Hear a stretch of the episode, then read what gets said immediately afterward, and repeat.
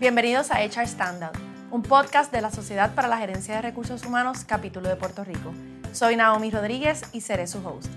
HR Standout es un espacio donde conversamos con líderes de recursos humanos y áreas relacionadas sobre temas relevantes que impactan la profesión.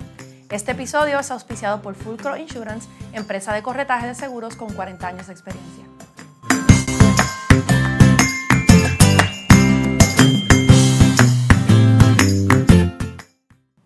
Hoy me acompaña Miguel Jovi Avilés, consultor y conferencista en diversidad, equidad e inclusión. Hola, Jovi, ¿cómo estás? Hola, hola, saludos a todos, una alegría estar con ustedes. Bienvenido. Qué bueno, porque hoy vamos a hablar de un tema que yo creo que todo el tiempo, ¿verdad? Cada día más cobra relevancia eh, en nuestra profesión y es crear cultura de diversidad, equidad e inclusión. ¿Qué es eso? Cuéntame. Mira, diversidad es un hecho inclusión es una acción y equidad es la meta. Werner Myers dijo, mira, diversidad es que te inviten a un party, a una fiesta. Mm, inclusión es que te saquen a bailar. Entonces vamos a profundizar un poquito. Diversidad es lo que nos describe a todos nosotros. Por ejemplo, tomemos a mí como ejemplo. Soy latino, soy millennial, nací y me crié en Puerto Rico y hay más de 30 dimensiones que podemos utilizar para definir diversidad. Inclusión es cómo se valora mi voz, mis pensamientos, mis opiniones al yo estar dentro de una organización. Interesantísimo. y a eso hay que crear una cultura. Así que eh, todo eso hay que llevarlo al floor y que todo el mundo entienda esa yo creo que esa explicación en Arroyo Bichuela está perfecta. sí, sí.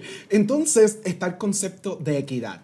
En internet hay una imagen bien famosa en donde se ve a tres niños de diferentes colores, diferentes estaturas, y ellos están tratando de ver un partido de fútbol. Sin embargo, hay una barrera. Hay unos que ellos no pueden ver porque no son los altos suficientes. Entonces decimos, vamos a darle una cajita para que ellos se puedan parar y poder ver el y partido. la oportunidad. Exacto. Pues eso es igualdad. Le damos la misma cajita a todos en ese experimento. Entonces, al ellos utilizar la cajita, algunos no podían ver y algunos otros sí podían. Eso es igualdad. Le damos lo mismo a todo el mundo. Equidad es queremos que todos puedan ver. Entonces le damos lo que ellos necesitan. La cajita tiene que estar a diferentes niveles, a diferentes estaturas para que todos podamos ver. Ahora, ahora bien, en nuestro mundo lo que queremos hacer a través del trabajo de diversidad, equidad e inclusión es eliminar esas barreras. Esa es la meta. So, la diversidad es queremos aumentar cuántas personas diferentes tenemos. Inclusión, te queremos invitar a sacar a bailar. Y equidad es que te queremos poner la música que tú sabes bailar. Que te gusta. Que te gusta bailar. y si no te gusta, pues te enseñamos a bailar. Correcto. ahí está el Y yo creo que eso que estás diciendo, mientras lo hablas, ¿verdad? Me, lleva al diario vivir, a con qué personas interactuamos pero nosotros vivimos mucho tiempo dedicado a nuestro trabajo, a las organizaciones y, ¿verdad? y el rol de recursos humanos es crear esa, ese ambiente donde la gente se sienta cómoda, se sienta contenta, donde tenga las oportunidades para desarrollarse. Eh, ¿Cuán importante es traer esto a las organizaciones, esa, esa mentalidad, eh, cómo, ¿verdad? ¿Cuán importante es para, para crearlo en el ambiente de trabajo? Si queremos mantenernos relevantes y competitivos, vamos a prestarle atención a la diversidad, equidad y, e inclusión. Recuerdo cuando yo me nací, nací en San Sebastián, Puerto Rico, y recuerdo cuando me fui a hacer mi primer internado, por primera vez en Washington, D.C. Yo me crié con arroz, habichuelas, merengue. Eso de hablar inglés no estaba en mi casa, arroz. Entonces, acepto un internado y no sé hablar el idioma. Sabía decir hello, yes and no. Y una, una, y una sonrisa bien grande. Cuando yo me bajo de ese avión en Washington, D.C., lo primero, en aquel tiempo pesaba 425 libras. Entonces, el size, hay diversidad de size que no hablamos de eso. Y eso es lo que también tenemos que hablar. Necesitaba accesibilidad. Cuando llego a los Estados Unidos, no me sé comunicar eh, fluidamente. Claro me dicen que tengo y que un acento cuando hablo. Hasta el día de hoy yo me pregunto, ¿qué acento tú estás hablando? Porque yo no tengo ningún acento, ¿verdad? yo no te lo siento, pero el otro te lo tiene que sentir, ¿verdad? Entonces me ponen otros labels que soy hispano, que soy millennial, que soy gordito, que tengo un acento y todos esos labels se utilizan para marcarnos y muchas veces tomar decisiones. tomar decisiones y limitar mi potencial humano. Y yo creo que me trajo, ¿verdad? Es súper interesante esta conversación porque a veces pensamos que la diversidad, equidad e inclusión pues se refiere a personas con discapacidades o la comunidad LGBT, eh, ¿verdad? Eh, pero hay más, hay más, hay más, la diversidad, equidad e inclusión es más. Eh, ¿Qué cosas se pueden ver en, esa, en esa política o esa cultura? ¿Qué tenemos que tomar en consideración? Toda la razón. Hay más de 30 componentes en las dimensiones de, de diversidad e inclusión. De las que no hablamos es diferentes tipos de inteligencia. La diversidad cognitiva ahora mismo es bien importante. Ahí estamos hablando de las personas que tienen autismo, las personas que tienen diferentes maneras de ver la vida o de operar, las personalidades, las estratas sociales, el nivel de educación, dónde te criaste, eh, creciste con madre soltera o con, o con ambos padres. Todo eso tiene un impacto y típicamente lo que hacemos es que observamos el color de tu piel o tu idioma o tu religión o otros factores y nos olvidamos que hay mucho más que nos define como seres humanos. Y, y que muchas veces eh, nos, a nosotros como individuos nos mantiene eh, retraídos, ¿verdad? Y para el que nos da las oportunidades de empleo, quizás eh, también es un elemento para tomar decisiones, para dar oportunidades, y eso es lo que tenemos que ir creando. ¿Por qué? Porque el, el patrono o la organización, la, la, empresa, debe traer esto y cuál es, cuál es el impacto que tiene ante la imagen de la empresa, ante el compromiso de la gente. Si nosotros queremos ganar en, esto, en nuestros negocios. Ahora mismo el reclutamiento es una emergencia para gerentes de recursos humanos. La retención es altamente importante. Cuando tenemos programas exitosos de diversidad, equidad e inclusión, se ha probado científicamente que somos más creativos, más innovadores resolvemos problemas más rápido y este estudio te va a encantar.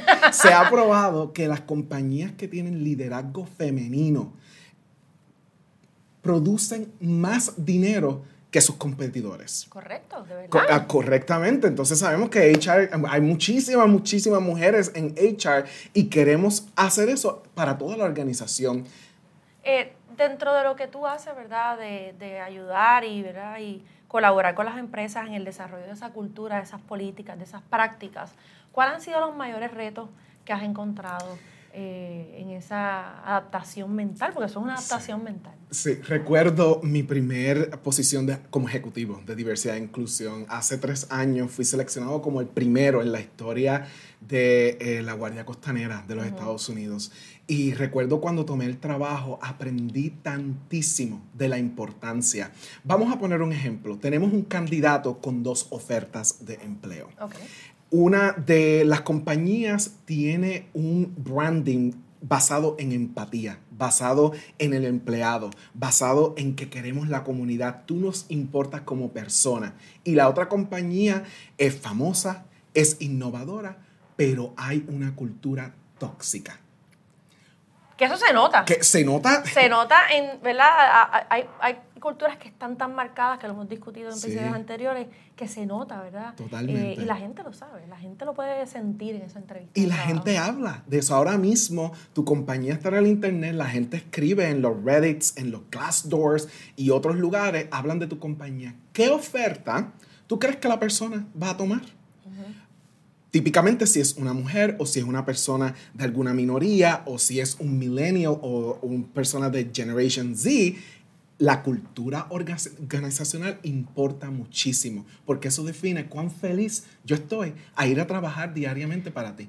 Eso, ¿verdad? Obviamente en los pasados dos años y medio ha cobrado mucha más relevancia porque yo creo que, volvemos al tema de la pandemia, yo creo que estaremos hablando de la pandemia forever, eh, cómo la mentalidad del individuo que antes era necesito un trabajo, necesito generar, eh, ha cambiado a sí necesito el trabajo, pero necesito mi bienestar. Mi, y parte del bienestar es, poder expresarse y sentir, ¿verdad?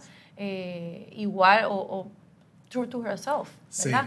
Eh, ¿cómo, ¿cómo, eso ha impactado eh, las cosas o cómo hacemos las, las cosas en recursos humanos? Ahí es donde la inclusión es, tan importante. La inclusión, vamos a cuando nosotros estamos en un salón, en una mesa organizacional en donde estamos tomando decisiones, cuán importante, cuán respetada, cuán aceptada es mi opinión y mi voz.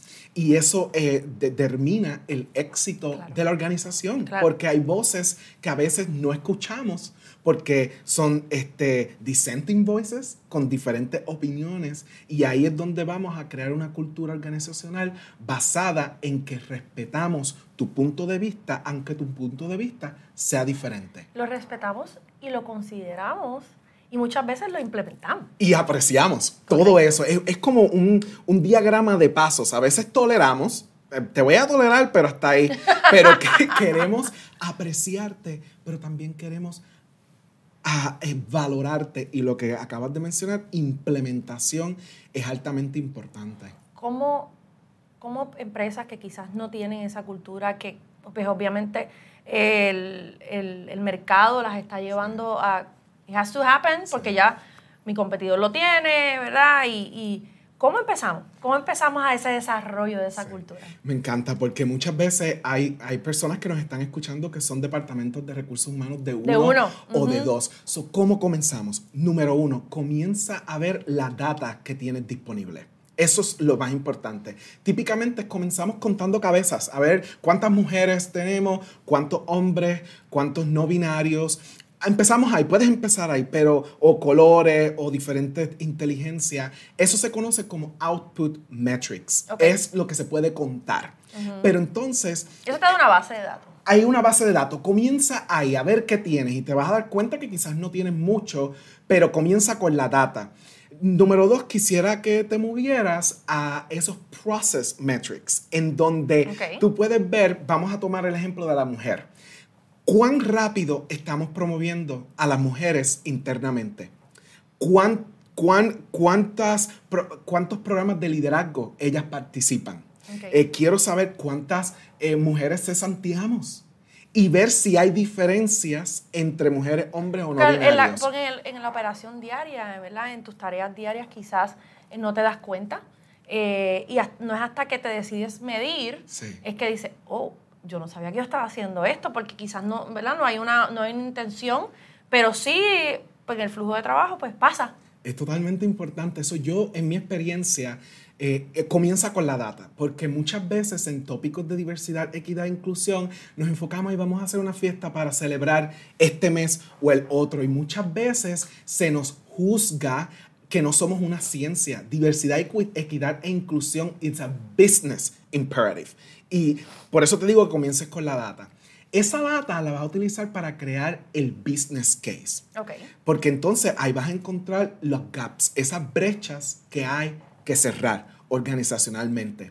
Y luego de que tú tengas esa data, entonces muévete a crear el business plan, esa estrategia que va a explicarle a los jefes, a nuestros constituyentes, por qué es importante y crucial tener un plan de diversidad, equidad e inclusión. Ese plan o esa política, esa, ese manual, eh, debe atacar qué áreas, ¿verdad? Y cuando digo atacar, lo digo, ¿verdad? De forma positiva, eh, trabajar, impactar, ¿qué áreas particularmente? So, la data te va a dar el mapa una vez tú veas esa data, tú vas a ver las áreas de oportunidad que tú tienes. Y una vez tú identifiques esas áreas de oportunidad, entonces te vas a enfocar en tres áreas diferentes.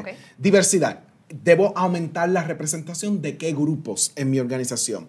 Inclusión. ¿Cuál es la experiencia? que tiene la gente al venir a mi organización. Y eso ahí está el sentido de pertenencia, el sentido de, de inclusión. Cuán feliz estoy en mi trabajo, estoy buscando otro trabajo, me quiero ir de aquí rapidísimo. Son preguntas bien importantes. Ahí está la inclusión. Y la equidad va a los puntos de cuán, cómo estamos promoviendo a, la, promoviendo a la persona, cómo estamos avanzándola, a quiénes estamos dejando ir. Y ahí utilizando esas tres áreas, entonces estableces tu plan estratégico con métricas, metas y, eh, y, y un enfoque organizacional. Lo establecí, lo escribí, eh, eh, ya el business case está comprado. Sí. ¿Qué hago? ¿A dónde me dirijo? ¿Cómo lo implemento? Implementación es lo más difícil y lo más importante. Número uno, tus líderes tienen que estar contigo. Oye, eso es una línea que ha salido en este podcast o sea, constante. Es la integración de ese líder que también es empleado, pero que es un líder. Sí. Pero que es el que está ahí que puede make it or break it. Absolutamente, el liderazgo es bien importante por el soporte cultural a través de la organización, pero también para los recursos. Muchas veces queremos hacer mucho con budgets de mil dólares o cinco dólares, cuando esto es, debe ser como cualquier otra una Prioridad. Eh, debe ser una prioridad. Y eso lo he notado aquí. Sabemos que es importante, pero no es una prioridad muchas veces. Entonces, la ejecución es lo más importante, liderazgo, pero también tu gente.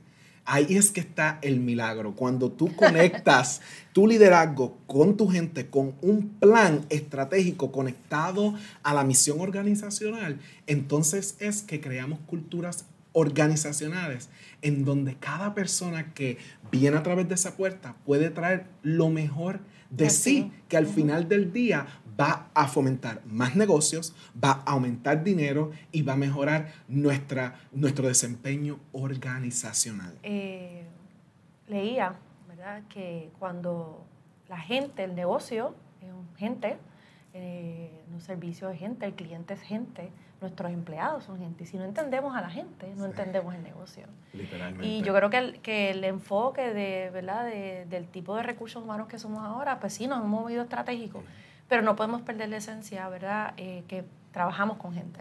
Eh, y crear esa cultura donde el empleado se sienta cómodo, atendemos primero a nuestro empleado y él va a atender correctamente a nuestro cliente. Eh, eso, eso es, y al final del día, eso es lo que nosotros estamos buscando, crear culturas organizacionales en donde podamos servir a nuestros empleados y a nuestro público y últimamente servir al mundo que es lo que queremos organizacionalmente. Y eso va a ayudarnos a reclutar top talent y a retener top talent, que es el enfoque de Que ahora mismo es uno de los grandes retos que tenemos. ¿Cuál es nuestro rol en recursos humanos eh, para este proceso? Eh, esa, esa, pregunta es tan importante porque luego de mayo 2020, cuando se asesinó a Mr. Floyd este, por, ah, por, eh, brutalidad policíaca, eso destalló un movimiento de diversidad. Y más de 56% de gerentes de recursos humanos de la noche a la mañana estuvieron a cargo de diversidad, equidad e inclusión sin la preparación, sin saber qué hacer y cómo hacerlo. Y con las exigencias de la gente esperando que eso sucediera. E, exactamente. Y con el cancel culture, no hacer nada no es una opción. Entonces, te encuentras como cuál es mi rol. Muchas veces, dependiendo de la organización, HR va a estar a cargo de diversidad, equidad e inclusión. Pero esta es mi filosofía y mi recomendación para todos esos que me están escuchando.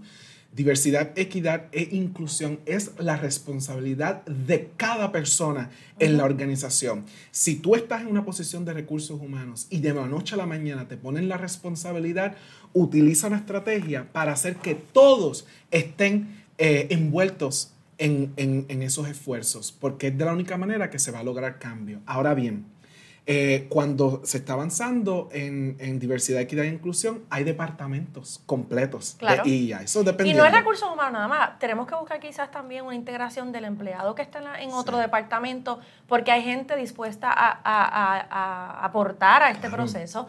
Eh, y yo creo que es parte también del desarrollo de la gente. Lo he visto en muchas compañías en Puerto Rico. Y ahí viene mi pregunta, ¿verdad?